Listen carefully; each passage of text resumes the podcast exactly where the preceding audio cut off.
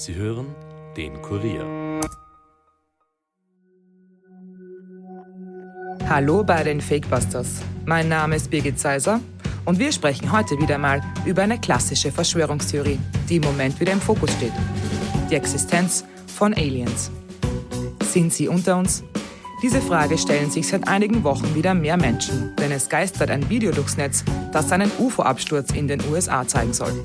Verdächtig ist, dass diese Sache nie aufgeklärt wurde. Haben die US-Behörden sie schnell unter den Teppich gekehrt, wie sie es angeblich schon so oft getan haben? Erst vor wenigen Tagen behauptete außerdem ein Ex-Air Force-Offizier, dass er selbst mit UFOs und Aliens zu tun hatte. Was ist an dieser Erzählung dran? In unserer Doppelfolge schauen wir uns auch an, mit welcher Taktik die CIA und andere Behörden die Alien-Kontakte verschleiern sollen und suchen Beweise für außerirdisches Leben.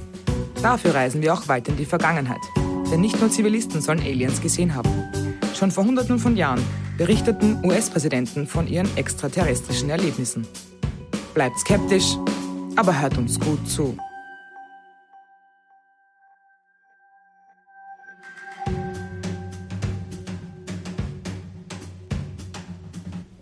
There's like an eight foot person beside it, and another one's inside, and it has big eyes and looking at us, and it's still there. Okay, where is this on your property? Uh, uh, in my backyard. I swear to God, this is not a joke. This is actually we So there's we're two- terrified of it. So there's two people or two subjects that are in your backyard? Correct, and they're very large. They're like eight foot, nine feet, ten foot. I don't know. They're they look like they look like aliens to us. Big eyes. They have big eyes. Like like I can't explain it. And big mouth. They're shiny eyes and and they're not human. They're hundred percent. They're not human. Das ist der Notruf eines 16 Jahre alten Jugendlichen aus Las Vegas. Man kann die Angst in seiner Stimme hören. Er erzählt, dass sich in seinem Garten zwei Kreaturen befinden. Eine steht auf dem Rasen, die andere sitzt in einem Objekt, das gerade vom Himmel gestürzt sein soll. Die Gestalten sollen zweieinhalb bis drei Meter groß sein, haben einen großen Mund und große leuchtende Augen. Ich schwöre, sie sind zu 100 Prozent nicht menschlich, sagt der 16-Jährige der Frau am Notfalltelefon. Dieser Anruf wurde am 30. April 2023 in Las Vegas aufgezeichnet. Die Behörden nehmen den Vorfall so ernst, dass eine Polizeistreife vorbeigeschickt wird. Anstatt die Menschen vor Ort zu beruhigen und den Vorfall schnell aufzuklären, sind die Polizisten aber selbst höchst alarmiert. Denn ein Bodycam-Video zeigt, dass die Beamten den Feuerball selber vom Himmel fallen sahen. Wie hier in einem Bericht auf CBS geschildert wird. It began with a mysterious fireball falling from the sky, caught on a cop's body cam. It landed with a crash. Within minutes, the calls came into 911. Las Vegas cops were nervous as they approached. I have butterflies, bro. These people say there's aliens in their backyard. It was like a big creature.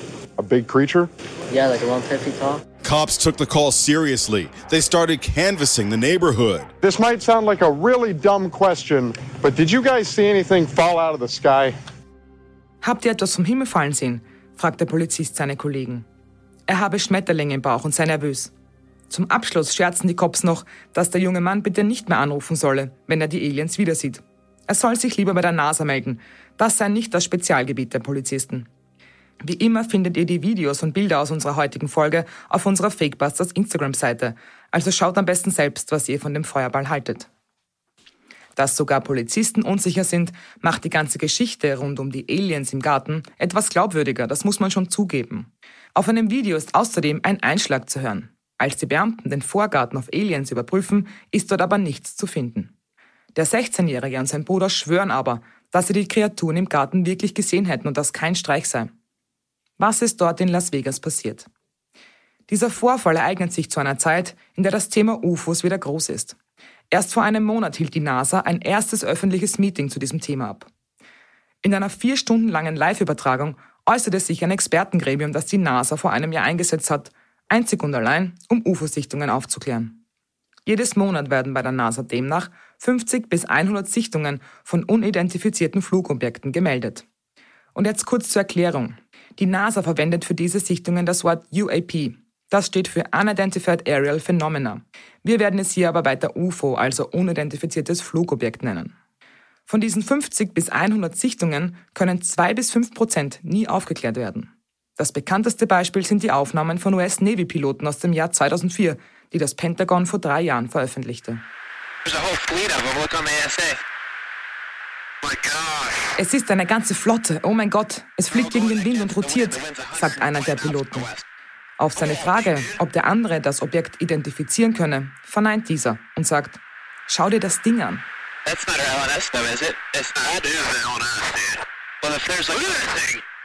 Dass sogar Navy-Piloten von einem fliegenden Objekt überrascht sind, überzeugt viele, dass es wirklich Außerirdische gibt.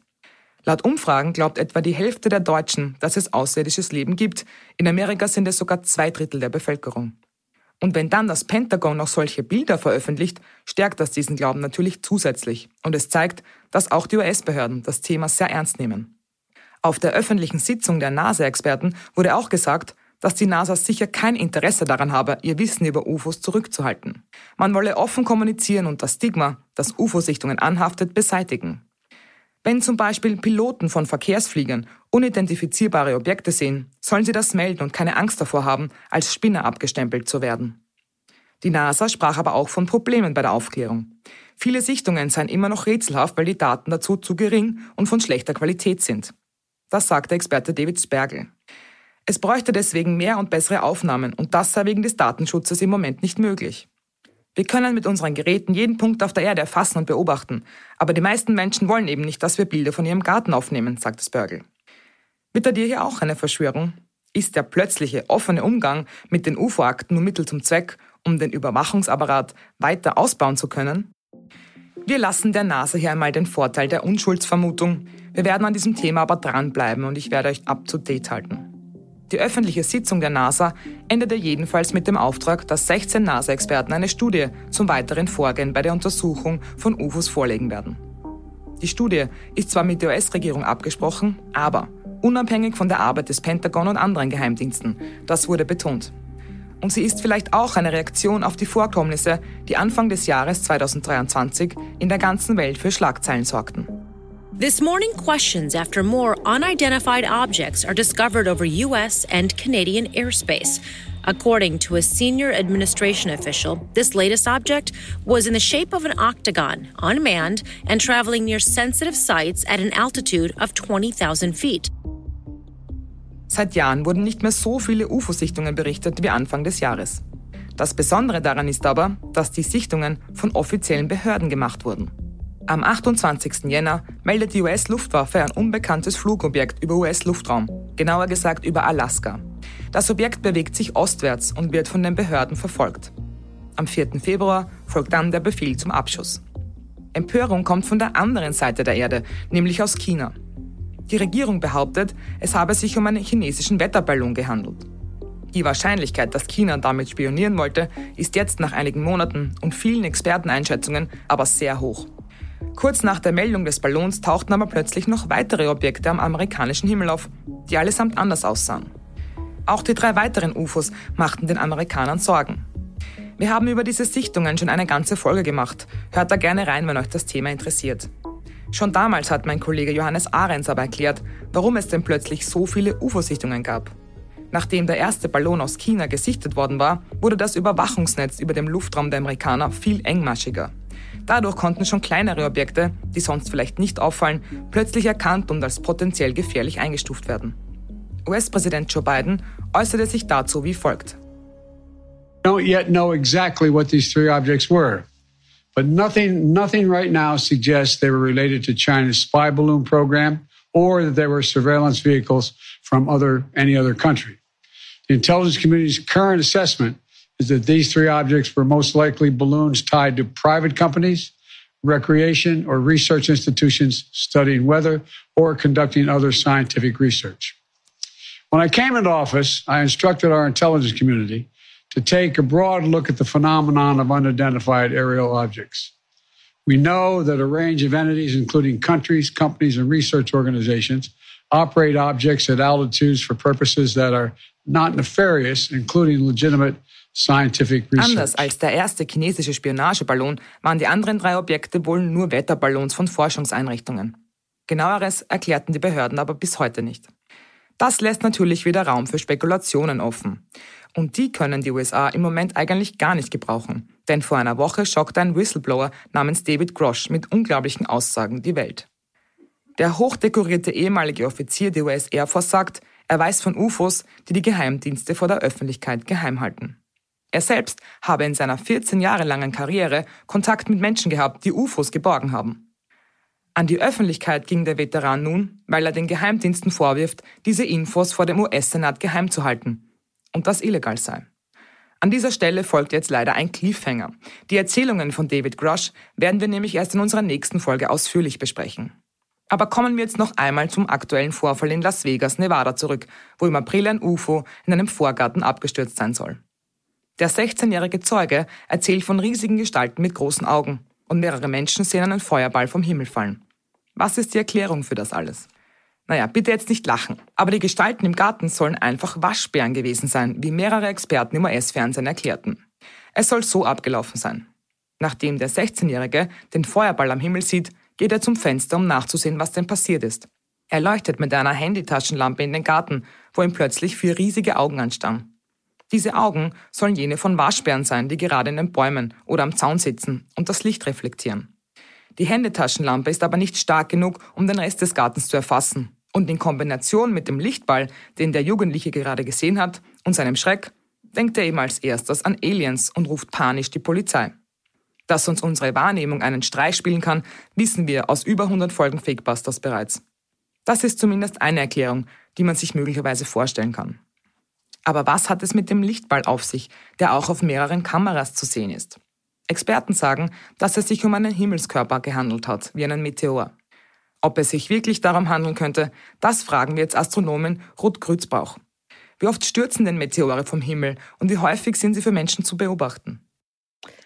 Das hängt halt einfach sehr davon ab, wie groß der Felsbrocken ist, der da auf die Erde zufliegt. Also dementsprechend, je größer, desto seltener. Und die großen, die richtig großen sind natürlich extrem selten. Also etwas, was da jetzt wirklich ähm, global, sagen wir mal, für die Menschheit gefährlich werden könnte. Diese, diese Riesenbrocken, die irgendwie ein paar Kilometer groß sind, die kommen alle Millionen Jahre vor. Ja? Also äh, der letzte riesige Asteroid ist ja vor bekanntlicherweise gut 65 Millionen Jahren auf der Erde eingeschlagen und hat dann halt eine ähm, Massenextinktion verursacht, wo unter anderem ja auch die berühmten Dinosaurier ausgestorben sind. Und das war vor 65 Millionen Jahren. Und so ein Asteroid dieser Größenordnung, das passiert statistisch gesehen alle 100 Millionen Jahre. Das heißt, da sollte man noch ungefähr 35 Millionen Jahre Ruhe haben. Aber je kleiner, desto häufiger. Und so kleine, also so ein Durchschnittsmeteor, so eine Durchschnittssternschnuppe, die man so sieht, die sind ja ungefähr ein Zentimeter groß. Also die sind richtig klein. Und die passieren natürlich die ganze Zeit. Gibt es eigentlich viele Meldungen über Abstürze? Wie oft wenden sich Menschen denn an Sie und glauben vielleicht, dass sie ein UFO gesehen haben? Ja, na, so normale Sternschnuppen, die kennen wir ja alle. Und da, da wissen wir meistens auch, was das ist. Ne? Das ist irgendwie, die, die kommen ja, irgendwie ein paar Mal pro Stunde vor oder so größenordnungsmäßiger. Da, da wundern sich die Leute noch nicht so drüber meistens. Aber so ein größerer äh, Feuerball, mh, hm, wie es dann wahrscheinlich bei den meisten äh, UFO-Sichtungen unter Anführungszeichen der Fall ist. Naja, das ist auch gar nicht so selten. Also man, man hört da ja auch in den Medien immer wieder, die Berichterstattung ist natürlich jetzt da ist extrem schwer, da jetzt eine Zahl, eine genaue Zahl dem da zuzuordnen, ja, aber äh, das, das kommt schon so, ja, einmal im Monat vielleicht vor oder je nachdem, ne? also so global gesehen natürlich öfter, dass es dann auch wirklich zu einem Einschlag kommt, äh, wo, wo auch was passiert, das ist natürlich noch seltener. Also da gibt's ja das berühmte Ereignis in Chelyabinsk in Russland, ist ein ziemlich großer Brocken in der Nähe einer Großstadt, Chelyabinsk, äh, explodiert und hat äh, tausende Gebäude zerstört, Fenster natürlich, alles Mögliche. Ja. Also es sind keine Menschen getötet worden. Es gibt lustigerweise auch nur einen Fall, wo bei einem Meteoriteneinschlag tatsächlich jemand gestorben ist. Es gibt einen belegten Fall weltweit. Also ja, wir können das doch halbwegs oft beobachten, aber es kommt immer darauf an, wie groß und wie hell das Ereignis dann ist, äh, wie oft es halt noch halt auch stattfindet. Ja. Findet man nach Abstürzen Reste oder verglühen die Himmelskörper beim Eintritt in die Erdatmosphäre? Meistens bleibt dann nicht viel übrig. Äh, wieder mal abhängig von der Größe. Also die, die, die kleineren Stücke, die, da bleibt meistens nicht viel übrig, was einschlagen kann. Aber bei den größeren, mittleren, was meistens der Fall ist, ist, dass das Ding in der Atmosphäre explodiert. Ja? Also dass es dann irgendwann einfach in seine Einzelteile zerbricht. Ähm, aber man kann durchaus auch oft da noch was finden. Es ist halt das Problem, wo ist das Ding gelandet? Ja? Also ich sehe diesen, diesen Feuerball, sagen wir jetzt mal, über den Himmel ziehen. Und es ist ja auch so, dass das meistens von verschiedenen Stellen auf der Erde beobachtet wird. Man kann das ja dann halbwegs gut nachvollziehen, wo dieses Ding runtergekommen sein muss, aber eben auch nur halbwegs. Das heißt, man hat dann irgendwie ein, äh, äh, ein, ein, ein Gebiet, ein Einschlaggebiet, ein potenzielles von jetzt mal in einem guten Fall, im Idealfall von ein paar Kilometern Größe oder so. Das heißt, das ist schon sehr genau, aber trotzdem ist es halt noch riesengroß. Und wenn da jetzt ein Wald ist, dann ist die Chance, das Ding zu finden, natürlich sehr, sehr gering. Ja. Aber man findet das natürlich schon sehr oft. Ja. Und es gibt ja auch viele Meteoriten äh, auf der Erde. Und es gibt ja sogar in Wien im Naturhistorischen Museum die größte Meteoritensammlung der Welt. Ist das dann eigentlich etwas wert? Das kommt sehr drauf an. Also es sind irgendwie, es gibt halt die normalen Gesteinsmeteoriten, das sind eher die, die, die häufigen und dann gibt es irgendwie die Eisenmeteorite und so weiter und so fort. Also es ist, kommt auch sehr drauf an, woraus es ist und wie groß das, das Drum ist, das man da gefunden hat. Meistens ist es jetzt nicht so, wie man sich vorstellt, äh, ich finde einen Meteoriten und jetzt bin ich reich. Also die Erwerbsarbeit ersetzt es wahrscheinlich doch nicht. Sie haben es ja schon kurz angesprochen, aber noch einmal. Gefahr für Menschen besteht keine. Genau, normalerweise nicht. Also es ist natürlich schon so, wenn da ein größerer Brocken runterkommt und äh, explodiert, dass dann einfach durch die, die Druckwelle, es da halt zu Beschädigungen an Gebäuden natürlich hauptsächlich kommt. Also wenn man da dann halt einfach ein großes Pech hat, sage ich jetzt mal, kann das natürlich schon sein, dass Leute verletzt werden, klar, aber es ist eigentlich sehr unwahrscheinlich, also die Wahrscheinlichkeit wirklich von einem Meteoriten getroffen zu werden, das ist äh, extrem gering. Also da muss man schon wirklich, wirklich großes Pech haben. Wie im aktuellen Fall in Las Vegas gibt es ja Aufnahmen von dem Feuerball, der vom Himmel fällt. Da sind Spekulationen über UFOs natürlich nicht weit weg. Äh, können Wissenschaftler eigentlich belegen, dass es einen Meteoritenabsturz gab, um solche Spekulationen dann auch schnell wieder abzudrehen? Naja, man kann die Spur des äh, Meteors, die Spur des Feuerballs quasi verfolgen. Und wenn man eben aus verschiedenen Standorten heraus das beobachtet hat, also es ist ja, der Himmel wird ja quasi überwacht auch, und, äh, oder sagen wir jetzt mal, ne, wie in dem Fall Bodycam eines Polizisten. Es gibt ja alle möglichen ähm, Kameras, Kameras auf Autos, ja, die dann dieses äh, Event quasi zufälligerweise auch beobachten. Und je mehr verschiedene Videos ich dann von dem Ding habe, mit ähm, Punkten, an denen ich mich orientieren kann, desto genauer kann ich quasi die dreidimensionale Bahn dieses Dings äh, zurückverfolgen. Und dann kann ich natürlich schon sagen, ja, das kam von dort und dort her, das hatte die und die Geschwindigkeit. Das ist ganz typisch für jetzt einen Asteroiden mit der Geschwindigkeit unterwegs zu sein. Man kann vielleicht, äh, wenn es ein größeres Drum war, sogar den, kannte man den vielleicht sogar schon davor, ja. Also das, ist, das passiert natürlich sehr selten, aber es gibt da schon verschiedene Möglichkeiten, das quasi so zurückzuverfolgen. Und dann natürlich auch das Einschlagsgebiet dementsprechend einzugrenzen, das Ding zu finden und zu sagen, ja, das war genau der. Ja, also das ist, das kommt natürlich schon vor. Es ist aber jetzt so, wenn ich jetzt keinen Brocken finde im Endeffekt und ich habe nur diese Lichtspur, ich meine, ausschließen kann man natürlich nichts.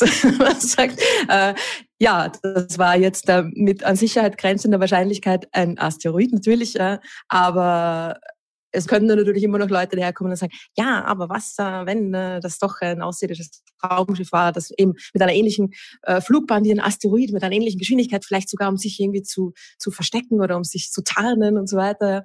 Möglich ist natürlich alles. Ich denke mal aber, dass es einfach, wenn man sich dann, wie man es in der Wissenschaft macht, sich an die Wahrscheinlichkeiten hält, die Sache äh, dementsprechend klar sein sollte. Sie als Wissenschaftlerin, haben Sie eigentlich eine Faszination dafür, wenn es Spekulationen rund um UFOs und Aliens gibt?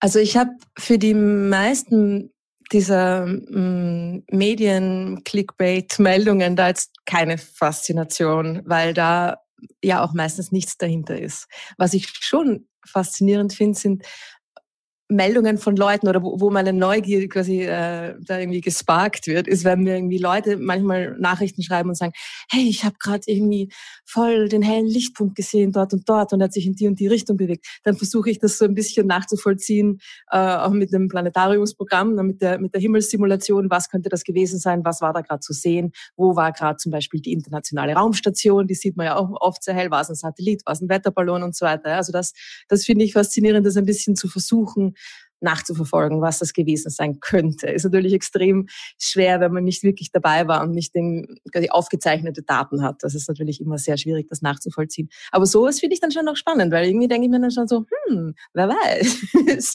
Aber in, in, den meisten Sensationsmeldungen, da, da ist klar, dass da nicht so viel dahinter ist und dass es sich dabei halt nur um eine, ja, äh, den Versuch, eine Sensation auszulösen handelt oder den Versuch, ein paar mehr Klicks zu generieren. Wenn man etwas beobachtet, dann sollte man das also melden. Na, es lohnt sich auf jeden Fall mal irgendwie bei, bei einer Sternwarte anzurufen. Also es werden mich hoffentlich halt die Sternwarten nicht hassen, weil ich dann jede Menge äh, Anrufe bekommen. Nein, aber wenn man etwas am Himmel sieht, was man als sehr ungewöhnlich ähm, erachtet, ist natürlich schon spannend rauszufinden, was das war. Und dann kann man einfach mal bei einer lokalen Sternwarte oder bei einem ähm, Astronomieverein anrufen, weil diese Leute kennen sich sehr gut aus mit dem Himmel und mit dem, was man vor allem da oben sehen kann. Und oft gibt's ja, also in den aller, aller, allermeisten Fällen gibt's ja auch sofort eine, eine plausible Erklärung, was das war. Ja, das ist ja wirklich, es sind sehr, sehr wenige Fälle, wo man dann sagt, hm, da weiß man jetzt wirklich nicht, was es war. Eine kleine Hintertür können sich die Alien-Fans also offen lassen. Das ist eine ganz gute Zusammenfassung, ja. Vielen Dank, Ruth Grützbauch. Und wir fassen noch einmal zusammen. Beim angeblichen UFO von Las Vegas hat es sich ziemlich sicher um einen Himmelskörper gehandelt, egal wie viele Menschen an die Aliens im Garten glauben wollen. Es waren vermutlich Waschbären. Die Faszination für extraterrestrisches Leben ist aber ungebrochen und mit den Enthüllungen des Ex-Air Force-Offiziers David Grosh nehmen die Spekulationen wieder Fahrt auf. Darüber hören wir dann nächste Woche mehr. Und außerdem erzähle ich euch auch von einer Alien-Begegnung von George Washington. Und jetzt noch vielen Dank, dass ihr heute wieder mit dabei wart. Schickt uns gerne eure Themenvorschläge auf fakebusters.kurier.at oder per Nachricht auf unserer Instagram-Seite. Wir freuen uns natürlich auch immer über neue Follower. Wir hören uns in zwei Wochen. Also, bleibt skeptisch, aber hört uns gut zu. Das war's für heute von den Fakebusters. Wenn ihr mehr Infos zu diesem Podcast braucht, findet ihr sie unter www.kurier.at slash fakebusters. Wenn euch der Podcast gefällt, abonniert uns doch und hinterlasst uns eine Bewertung in eurer Podcast-App. Fakebusters ist ein Podcast des Kurier. Moderation von mir, Birgit Zeiser, Schnitt Dominik Kanzian, Produzent Elias Nadmesnik.